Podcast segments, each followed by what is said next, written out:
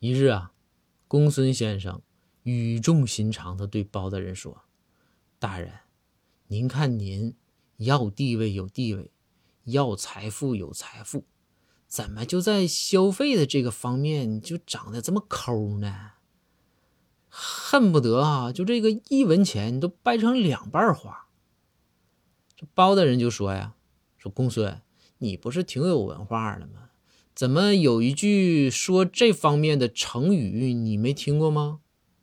这公孙就问呢，说大人，哎，就就算属下愚钝，敢问是哪句成语啊？你说来我听听呗，让属下也学习学习。